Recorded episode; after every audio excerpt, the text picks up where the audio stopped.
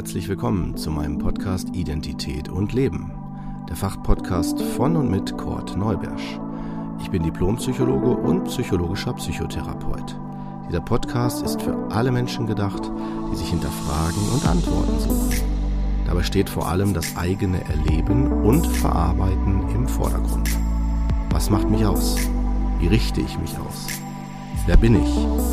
Wie lebe ich mein Leben? Identität und Leben oder Identität Leben.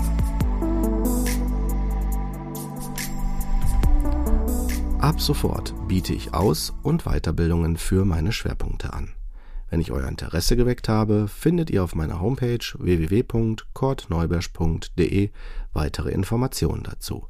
Ich würde mich auch freuen, wenn ihr meinen Podcast und mein Aus- und Weiterbildungsangebot bei Gefallen weiterempfehlen würdet. Nun aber geht es los mit dem Inhalt dieser Folge. Herzlich willkommen zu einer neuen Folge von Identität und Leben. Folge 80, die Herausforderungen von Familie. Fangen wir an mit der Definition. Je nachdem, wo ihr nachschaut, werdet ihr feststellen, dass die Definition, also die Auslegung und Erläuterung eine unterschiedliche Färbung erfährt. Es gibt zum Beispiel relativ sachliche Formulierungen, die dann einfach beschreibend sind, während es auch Definitionen gibt, die dann mehr das Emotionale betonen, wie zum Beispiel, dass Familie ein Ort ist, an dem Liebe ähm, erfahren werden kann. Das ist tatsächlich ein sehr, sehr ja, komplexes Feld, vor allen Dingen, wenn wir Familie betrachten, wie war es vor 100 Jahren, wie ist es heute, ne? dann werden wir schnell feststellen, allein wenn wir uns Fotos ansehen, dass vor 100 Jahren noch die Fotos, klar, neben der technischen Variante, dass es schwarz-weiß ist, meistens aus so ein abgefranster Rahmen, so ein weißer, ähm, dass dort auch sogar eine Rangordnung ist, wie man sich wie hinstellt, welche Sachen man trägt, ähm, wer ähm, ja wo, wie ich gerade schon sagte, sich positionieren muss ne, und so weiter. Und dass dort auch viel, viel mehr Menschen drauf zu sehen sind im Verhältnis zu heute.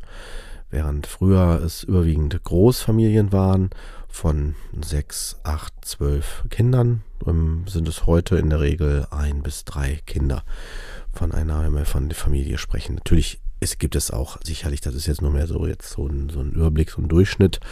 Ähm, und natürlich gibt es auch Familien, die größer sind, auch heute noch. Ne? Das ist aber dennoch ganz wichtig, weil man muss natürlich betrachten auch, dass vor 100 Jahren gab es noch nicht die Pille. Und die Pille hat mit dazu, also die, die Antibabypille, die hat dazu beigetragen, dass die äh, Möglichkeit, schwanger zu werden, sich nochmal verändert. Und ähm, das ist etwas, was ähm, ja eine, eine Auswirkung auch hatte, wie viele Kinder man dann bekommen wird. Und natürlich auch, unter anderem ist auch ein wichtiger Aspekt, ähm, welche Rolle Kinder hatten. Ne, wenn vor 100 Jahren die Kinder auch mitgeholfen haben, zum Beispiel auf dem Hof, ne, da das, also das Feld mit ähm, ja, zu ernten oder zu sehen oder also die auch die körperlichen Arbeiten oder auch die Versorgung und die Verpflegung und ähm, dergleichen das ist natürlich nochmal eine ganz andere äh, ja, Existenzsicherung als heute. Ne? War das so, dass dann die Kinder sich um die Vorfahren gekümmert haben. Heute ist das so, dass ähm, diese Verpflichtung, dieser, ich nenne es mal Generationsvertrag, so nicht mehr eingefordert werden kann. Ähm, und das ist auch aus meiner Sicht aus psychologischer Bedeutung, aus der psychologischen Bedeutung her auch ganz wichtig, weil wir Menschen bis zum 18. Lebensjahr als ja noch ähm, ähm, unter die Obhut der Eltern fallen. Das heißt also, es gibt eine Fürsorgepflicht, ähm, die, die die Eltern dann haben bis zum 18. Lebensjahr, während wir dann ab der Volljährigkeit bis zu unserem Tode in der Eigenverantwortung sind. Und wenn wir das der nicht mehr, also dieser nicht mehr nachkommen können, dann ähm, sollten oder können wir uns auch Hilfe holen. Das nennen wir dann Betreuung oder Begleitung.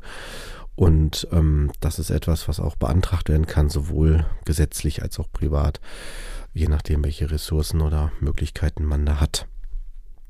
Genau, wenn wir uns diese Generation auch noch betrachten unter dem, wie ähm, psychologische Generationsführung ähm, oder, oder Familienführung vollzogen worden ist, da finde ich ein sehr, sehr gutes, also sage ich euch wirklich nicht nur fachlich, sondern auch äh, persönlich. Das heißt also, es ist wirklich aus meiner persönlichen Überzeugung ein ganz wichtiges Zeitdokument, der Film Das Weiße Band, was ähm, eine ja, deutsch-österreichische und ich glaube auch schweizerische Co-Produktion darstellt von Michael Haneke. Ähm, also wirklich ein ganz besonderer Regisseur, dem der Film auch sehr am Herzen lag, weil er auch vor allem die provokante Hypothese aufgestellt hat, dass er mh, als Zeitdokument also der Film ist sehr akribisch, äh, also zeigt sehr akribisch ein, ein kleines Dorf ähm, vor dem Ersten Weltkrieg, kurz vor dem Ersten Weltkrieg. Der Film ist auch in Schwarz-Weiß gehalten und durch die viele ja, Geschichtsrecherche ähm, ist der Film auch versucht, also hat Michael Haneke versucht, den Film sehr authentisch ähm, abzubilden, was er aus meiner Sicht absolut schafft und ich muss euch wirklich sagen, also der ähm, Film geht wirklich unter die Haut, ist keine leichte Kost. Zumal ähm, er, wie gesagt, die mit der Aussage, hm, die, ja, ich würde fast sagen, provokante Hypothese aufstellt, inwieweit die Familien- und Menschenführung, also wie wir Menschen miteinander umgehen, Kinder, Eltern und so weiter, das mit ein Grund ist, warum es dann zu Kriegen oder entsprechenden Verhaltensweisen, zerstörerischen Verhaltensweisen kommen kann in unserer Gesellschaft. Und da gehe ich mit ihm auch so ein Stück weit mit, dass es eine Sache ist, die wir ja uns sagen wir mal, zumindest ansehen sollten unter dem Aspekt, ähm, inwieweit produzieren wir und kreieren wir bestimmte Realitäten durch das, wie wir miteinander umgehen. Und äh, der Film zeigt, jetzt komme ich wieder zum Thema Familie, vor allen Dingen noch so Sachen wie, wie vor 100 Jahren, als man noch ähm, die Eltern gesiezt hat oder dass die, äh, das Vollziehen der Sexualität, wie zum Beispiel Selbstbefriedigung oder dergleichen, wenn man also seinen Körper ähm, sexuell ähm, nutzt, also im Sinne von sich selbst befriedigt als ein Beispiel, dass das ähm, dazu geführt hat, dass man dann die Person fesselt und mit den Händen über die Bettdecke, das mit dem weißen Band, dass das getragen wird und dergleichen und dass auch so Gerüchte gestreut worden sind, dass wenn du dich selbst befriedigst, dann wirst du querschnittsgelähmt oder blind oder unter, es gibt unterschiedlichste Konzepte, die vermittelt worden sind, um durch Angst eine Erziehung zu vollziehen und auch das, das Zwischenmenschliche sowohl ähm, zwischen Eltern und Kinder, aber auch zwischen Eltern, Entschuldigung, Erwachsenen oder Kindern, dass das natürlich auch mit entsprechender ja, Härte oder ich würde mal sagen auch Dis Distanzierung, Abgespaltenheit oder mit einem gewissen äh, Blick ähm, belegt sind. Und das, wie gesagt, zeigt der Film sehr, sehr eindrucksvoll. Kommen wir wieder zurück zum Thema. Auch ähm, natürlich die, wie Familien gelebt haben, ist noch ein wichtiger Aspekt, den ich hier gerne noch ansprechen möchte. Dass also vor 100 Jahren zum einen die Frage nach fließendem Wasser oder auch warmem Wasser sowohl und als sowie auch ähm, die Toilettennutzung. Ne? Halt es noch das Plumpsklo gab. Ne? Also ich persönlich kannte es nicht mehr. Meine Oma hatte mir davon erzählt, dass es das natürlich gab und durch Bilder und geschichtliche Recherche ist das war mir dann auch natürlich nochmal bewusst. Ich kannte das nur noch von äh, Campingplätzen, von bestimmten ähm, damals als Kind. Ähm, aber ja, um euch damit auch nochmal deutlich zu machen, dass die Dinge ja nicht selbstverständlich sind. Also vor 100 Jahren noch gar nicht.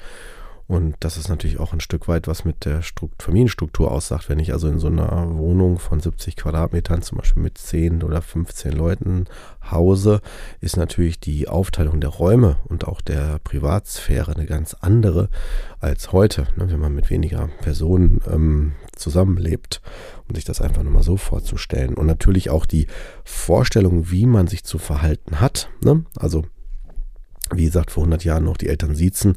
Heute macht man das nicht mehr. Zumindest nicht meines Wissens nach. Wenn wir jetzt nur im Raum Deutschland bleiben, in anderen Ländern kann ich jetzt nicht von allen Ländern sprechen. Aber ich würde auch denken, dass da zu einer Veränderung gekommen ist. Und ähm, ja, das ist also nicht zu unterschätzen, dieser, dieser Aspekt der ähm, Gesprächsführung oder Kultur und auch natürlich da in dem Zusammenhang die ähm, religiöse Prägung, ne, haben wir also noch den Einfluss der Kirche noch mit hinzunehmen, ist auch nicht zu unterschätzen. Und wenn wir jetzt noch ein Stück weit in die Statistik gehen und sehen, wie sieht das denn mit der Scheidungs- oder Heiratsquote denn aus, dann stellen wir fest, dass zum Beispiel 2005 in Deutschland die höchste Scheidungsquote war von 51,92 Prozent. Und ähm, durchschnittlich ähm, sind die Paare, die sich scheiden lassen, 14 Jahre äh, zusammen. Und ähm, ja, 2021, das ist jetzt von vorletztem Jahr war die Statistik noch so, dass sie bei 39,9 Prozent liegt. Also die äh, Aussage, jede zweite Ehe wird geschieden, ist nicht komplett korrekt dargestellt. Na, man sagt das so umgangssprachlich, weil es halt, wie gesagt, 2005 dann auch mal zutraf, aber dieser Trend nicht gehalten werden kann und eher tendenziell rückläufig ist. Wobei wir uns klar machen müssen, dass die Scheidungsquote sich zusammensetzt aus die jährlichen ähm, Heirat, äh, die Heiratsanzahl, ähm, ja, so die Anzahl von Heiratsmeldungen, so und die, äh, die dann geteilt werden durch die Anzahl der Scheidungen für dieses Kalenderjahr.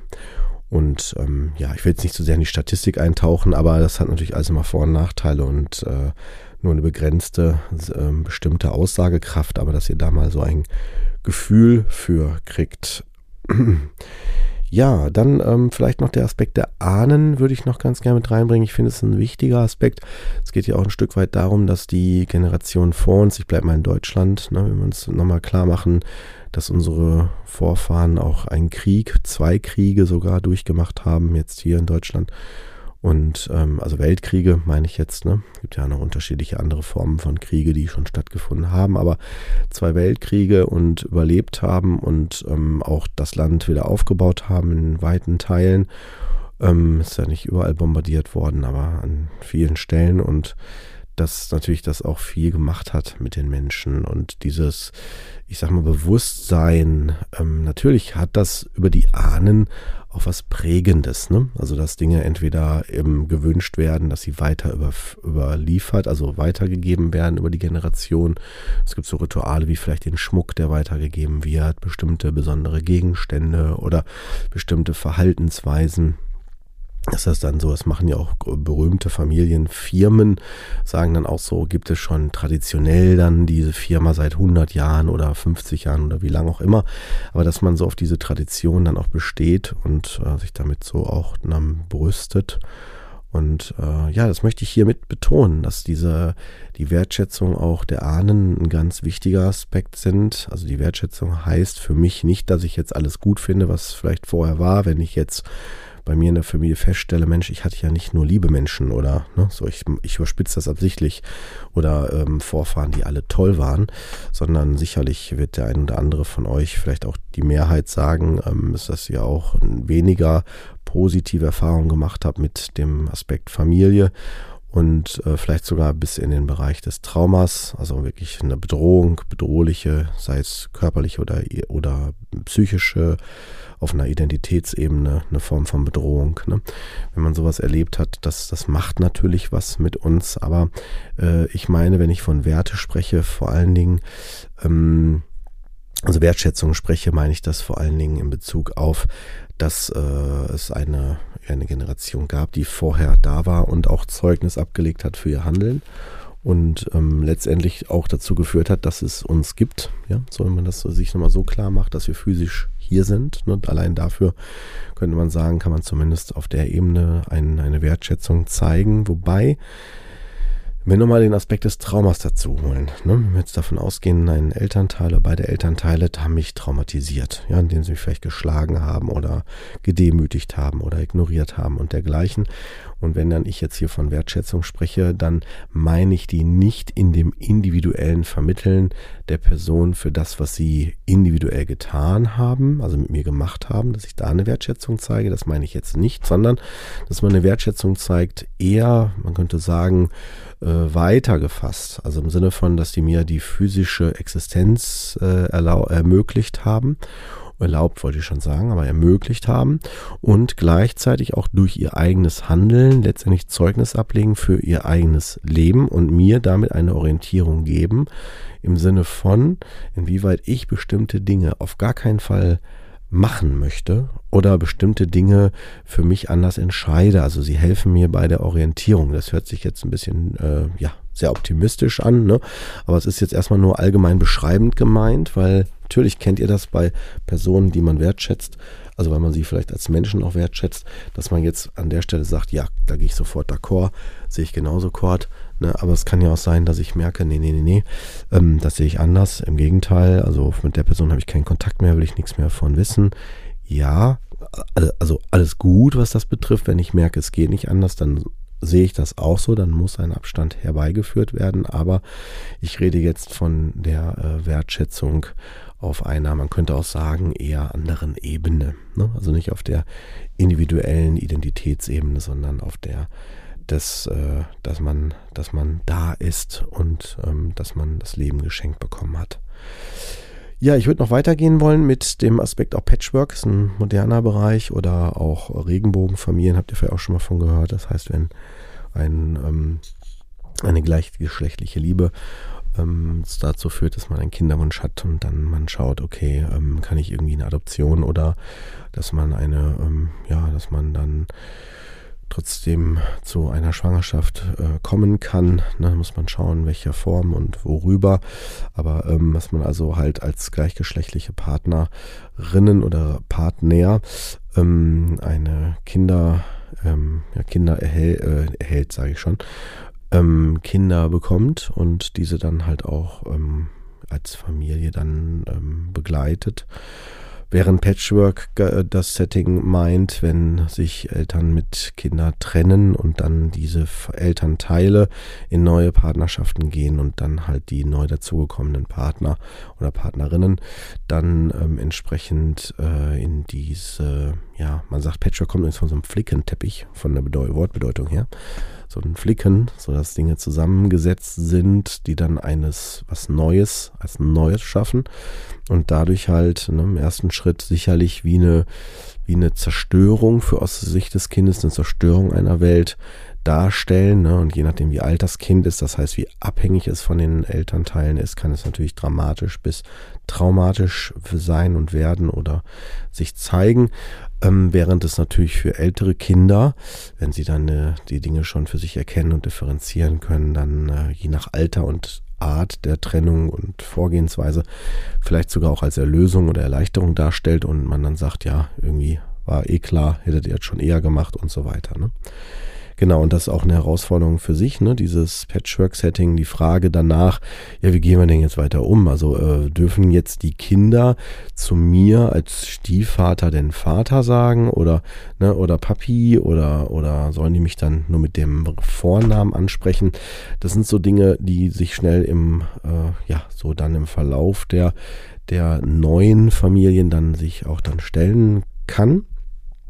Und äh, ich empfehle immer die psychologische Betrachtungsweise als Orientierung, dass man äh, sagen kann, es gibt auf jeden Fall die klar definierten biologischen Eltern und alles andere im Sinne von, inwieweit ich jemanden Mutter oder Vater nenne, dafür braucht es äh, aus, aus psychologischer Sicht, aus meiner Sicht als Psychologe, die äh, entsprechenden Merkmale. Und die gehören für mich für diese Definition Vater und Mutter. Und nicht nur also nicht nur Erzeuger, sondern darüber hinaus Vater und Mutter, dass man dann äh, neben dem Versorgen auch noch in die ähm, in, den, die Beziehung, in den Kontakt geht. Also das heißt also in den persönlichen Austausch und auch in dem, dass man äh, seinen Auftrag, den Fürsorgeauftrag annimmt und entsprechend die Person begleitet, die Kinder. Ja, dann äh, Trennung und Kontaktabbrüche hatte ich gerade schon angekündigt, nochmal um das hier als Stichwort mit einzuwerfen. Wenn ich merke in der Familie, jemand tut mir nicht gut, dann gibt es häufig, gerade im therapeutischen Kontext, ich bin ja schwerpunktmäßig Traumatherapeut, die Frage natürlich, darf ich mich davon distanzieren? Ist das überhaupt richtig oder soll ich das lieber sein lassen? Es ist ein sehr schwieriges Thema. Ähm, ich kann euch auf jeden Fall sagen, dass... Ähm, ich vergleiche das immer gerne mit der Kerze. Ja, also wenn eine Kerze Licht spendet oder warm ist und so, ist das natürlich eine super Sache. Aber eine Kerze an sich, das Feuer, das reale Feuer wird mich verbrennen, wenn ich zu nah komme. Und das muss mir klar sein. Ich kann also nicht mit dem Feuer diskutieren und ganz nett zum Feuer sein, wenn ich halt äh, entsprechende Kriterien, ähm, ja, oder bestimmte Kriterien erfüllt werden. Im Falle der Kerze, dass ich zu nahe komme, dann äh, wird, wird das Feuer auf jeden Fall mich verbrennen. Und das muss mir klar sein, wenn wir von Täter-Opfer-Dynamiken sprechen, wenn äh, Familienangehörige zu Tätern äh, werden oder sind, dann werden sie wie das Feuer unter bestimmten Bedingungen entsprechend auch für mich schädlich werden, also mir schaden oder mich belasten. Und da bin ich in der Verantwortung, für mich zu sorgen, wenn ich ab 18 aufwärts bin, um das mal für euch so ein bisschen einzuschätzen, also von, dem, von der Eigenverantwortung her und dem Alter. Ähm, und das ist was ganz Wichtiges, ne? weil wenn ich sage, die, die Kerze hat mich verbrannt, wird auch jeder sagen, ja, warum hast du denn dann deinen Finger hingehalten oder hast du nicht aufgepasst? Also da geht das schon hin in Richtung, wann ist welche Entscheidung getroffen worden. Und äh, so ist das mit Menschen natürlich auch. Wenn ich mich in ein Familienumfeld begebe, was mir nicht gut tut, werde ich mit, mit, mich mit hoher Wahrscheinlichkeit äh, erleben, äh, und als jemand, der dann Symptome entwickelt, ne? also indem ich dann ganz viel grüble oder Magenschmerzen, Kopfschmerzen oder was auch immer für Symptome erhalte, die natürlich ein ganz deutlicher Hinweis dafür sind, dass mir etwas nicht gut tut, ich etwas nicht will. Und das gilt es zu, ähm, ja, erstmal zu identifizieren, zu erkennen. Und ich bin ein ganz klarer Verfechter davon. Natürlich darf ich auch sagen, nein, ich will das nicht. Du tust mir nicht gut. Ne? So, ich möchte keinen Kontakt mehr zu dir. Ne? So, das ist auf jeden Fall ganz legitim. Warum denn nicht? Ne? Also solange man das nicht, äh, in, äh, wie sagt man, ähm, so als eine Art Erpressung nehme nach dem Motto, wenn du nicht zu mir, wenn du nicht nett zu mir bist, dann brech den Kontakt ab oder dergleichen. Das wäre natürlich nicht in Ordnung. Das ist was ganz, ganz anderes. Also aus psychologischer Sicht jetzt, ne? Das ist wäre das nicht in Ordnung. Hier geht es wirklich rein, wenn man es um Kontaktabbrüche geht, um Schutz, dass ich mich selber schütze. Ne? Und gerade bei Familien, wenn, äh, sagen wir mal, da so, ja, zum Beispiel bei ähm, Distanzminderung, wenn dann irgendwie ein Familienangehöriger plötzlich übergriffig wird, in welcher Form auch immer, und ich teile mich mit und dann heißt es dann auf einmal so, ach ja, ist normal, ne, wenn die Person was trinkt oder wenn die auf der und der Feierlichkeit ist oder macht die immer, da musst du einfach nichts drauf geben, ne, gehst du einfach weg oder was auch immer, dann merkt man ja, okay, wenn ja nicht nur ich mit meiner Wahrnehmung und ich bin ja schon so mutig und teile mich mit, das ist ja nicht selbstverständlich, dass ich meine belastenden Dinge überhaupt erstmal mitteile. Ne? Aber ähm, dann teile ich die mit und erfahre, dass das normal ist, dass es geduldet wird, dass bestimmte Dinge als äh, ist halt so, ist ein Naturgesetz so dargestellt werden. Na, man könnte auch sagen, dass die teilnehmenden Personen oder die, die das behaupten, befangen sind, dass die da eine Stelle ähm, das für sich so abgespeichert haben und dann in Anführungsstrichen äh, geht es in Richtung Gewöhnung. Davon kann ich immer nur ganz dringend von abraten. Wenn mir etwas nicht gut tut, darf ich das mitteilen, darf ich mich davon auch distanzieren, bis hin zu, dass ich dann auch gar keinen Kontakt mehr will, wenn sich etwas gar nicht ändert. Ne? Loyalität ist nochmal so ein Punkt, wenn ich mich äh, entwickle und mich weiterentwickle und merke plötzlich, nehmen wir mal das Phänomen des äh, Frauseins, dass vor ja, Ende, des, Ende, Ende der 70er die Frauen erst dann arbeiten durften, wenn die Männer es erlaubt hatten, äh, das dann über die weiteren Jahrzehnte zum Glück sich verändert hat und inzwischen dann auch die Frauen äh, die Möglichkeit haben, ähm, mehr in die, ja, das selbstbestimmte Leben zu gehen, sich davon zu lösen. Wenn wir jetzt aber in der Familie hinschauen und sehen, die Großmutter konnte das nicht, die Urgroßmutter nicht und die Mutter vielleicht auch nicht, aus bestimmten Gründen, dann kann ich aus Loyalitätsgefühlen auch eventuell sagen, ach komm, dann mache ich es jetzt auch nicht oder ne, ich will jetzt hier auch nicht als jemand, der da querschießt, gelten oder dergleichen. Also solche Verhaltensweisen können natürlich sich dann auch dadurch zeigen, durch die Loyalität. Ich persönlich halte von Loyalität nur bedingt was. Also als ein Nebeneffekt ist es eine wunderschöne Sache, auch gar keine Frage, aber als eine Art Fokus, ich will loyal sein, das könnte ich, also würde ich vielleicht, äh, könnte man auch die Hypothese aufstellen, ist vielleicht auch falscher Stolz. Weil wenn zum Beispiel ich merke, ich habe eine eigene Meinung oder die weicht von einer anderen Person ab, dann kann ich auch mit meiner individuellen Sicht trotzdem noch eine Beziehung halten, die man zumindest loyal gleichwertig äh, betrachtet im Sinne von auf Augenhöhe mit in Bezug auf Ehrlichkeit und ähm, dergleichen. Aber wenn jetzt zum Beispiel in der Familie erwartet wird, dass alle in eine ganz bestimmte Richtung tendieren oder diese als solche formulieren, äh, kann ich nur dringend davon abraten, weil das ist immer die Einladung zur Täter-Opfer-Dynamik und die hilft und bringt tatsächlich gar nichts außer Leid und Belastung, zumindest für den Zeitraum, wo es gerade aktiv ist. Ja, ansonsten äh, noch vielleicht ein Aspekt. Familie hat immer auch immer viel zu tun mit Erwartungen. Also Vorstellungen an Rollen. Es gibt bestimmte Kulturen, die da eine ganz klare Vorstellung von haben, was haben Jungen, was haben Mädchen, äh, Männer und Frauen halt denn zu leisten, wenn sie jetzt äh, erwachsen werden. Es, es geht von Heirat oder Beziehungsstrukturen ähm, bis unter zu auch, ähm, was man als Individuum, als individuelle Person bitte zu leisten hat.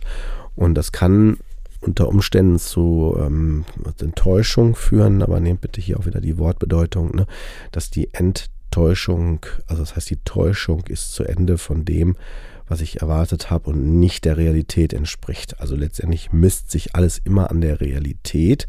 Und wenn ich die Realität noch nicht wahrhaben kann, muss ich die natürlich entsprechend verbiegen.